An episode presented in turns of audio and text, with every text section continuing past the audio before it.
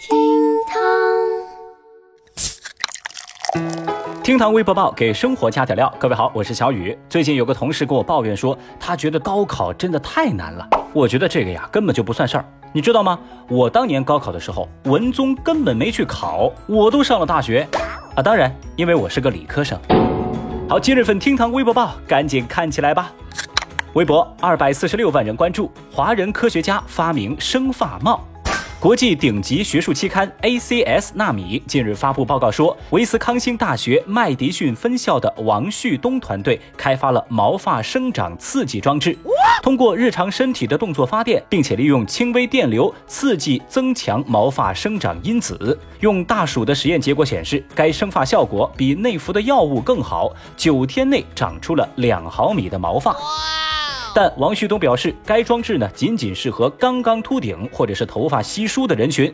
那听到这个消息啊，微博网友们纷纷表示：“喂，快给我来一顶啊！啥也别说了，建议诺贝尔奖啥时候开卖啊？赶紧的呀！”哦，小雨就在寻思呀，你说这帽子的工作原理是不是就是你戴上帽子了，别人就看不出你秃了啊？开个玩笑啊！其实啊，我看到是华人科学家发明这个装置的时候，我就放心不少。这至少能说明一点，这帽子呀，肯定不会是绿色的。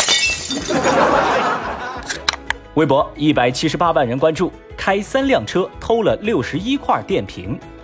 最近，南京男子李某因盗窃电动车电瓶被保安抓住。被抓时，李某共有三种交通工具：电动车、电动三轮车以及汽车。而这些车上啊放的全部都是电动车的电瓶，一共有六十一块。李某向警方交代说，他就是很喜欢这些四四方方还很重的东西。老家那儿有那种捣玉米的石墩子，他没事儿啊就会过去盘一盘。他说，电动车电瓶跟这个东西很像。我现在来到城里啊，找不到石墩子了，这电瓶也是四四方方的，还很重，所以我忍不住就……最终，李某因涉嫌盗窃被采取刑事强制措施。您看看，现在年度沙雕新闻的竞争，那真是越来越激烈了呀。有网友就说啊，你咋不去偷板砖呢？这犯罪理由找的还挺别致啊。还有网友表示，四四方方还很重，你喜欢的是棺材吗？四四方方的监狱比较适合你啊。哼，小雨我也在想啊，这李某喜欢四四方方还很重的东西，喂，你干嘛不去胸口碎大石呢？偷就是偷，别拿情怀来忽悠，好吧？建议啊，你从监狱出来之后啊，就去搬砖，这份职业真的很适合你啊。微博一百四十二万人关注，加拿大一楼盘买房送特斯拉。最近，加拿大房地产开发商 Century Group 推出大促销活动，只要购买指定的联排别墅，就可获赠价值五点五万美元的特斯拉一台。该高档联排别墅群是在二零一八年初完工，一共五十七栋，两居室到四居室的配置，起售价呢是一百万加元。经过一年多的楼市寒潮，据说当地楼市已经有所回暖。还有报告说啊，加拿大地产市场成交量已经连涨六个月。小雨粗略算了一下，要买一栋这个联排别墅啊，大概要花掉五百三十八万元人民币。对此呢，有网友表示：“哇哦，我们的炒房团已经饥渴难耐了。”还有人说啊，这价格呀，还够不上北上广深一套小洋房。总之，网友们基本上都是一副买不起的架势。而在此刻呢，小雨我才突然意识到，我不仅买不起房，我连人家买房的赠品都买不起。不过呢，我一点都不羡慕别人。外国的月亮就一定圆吗？很明显不是嘛。买房送特斯拉算什么呀？在我们这儿买房子还送公摊呢，你怕不怕呀？老这么说话，咱们以后还能不能一起玩耍？微博四十二万人关注，班主任被举报收礼，家长联名挽留。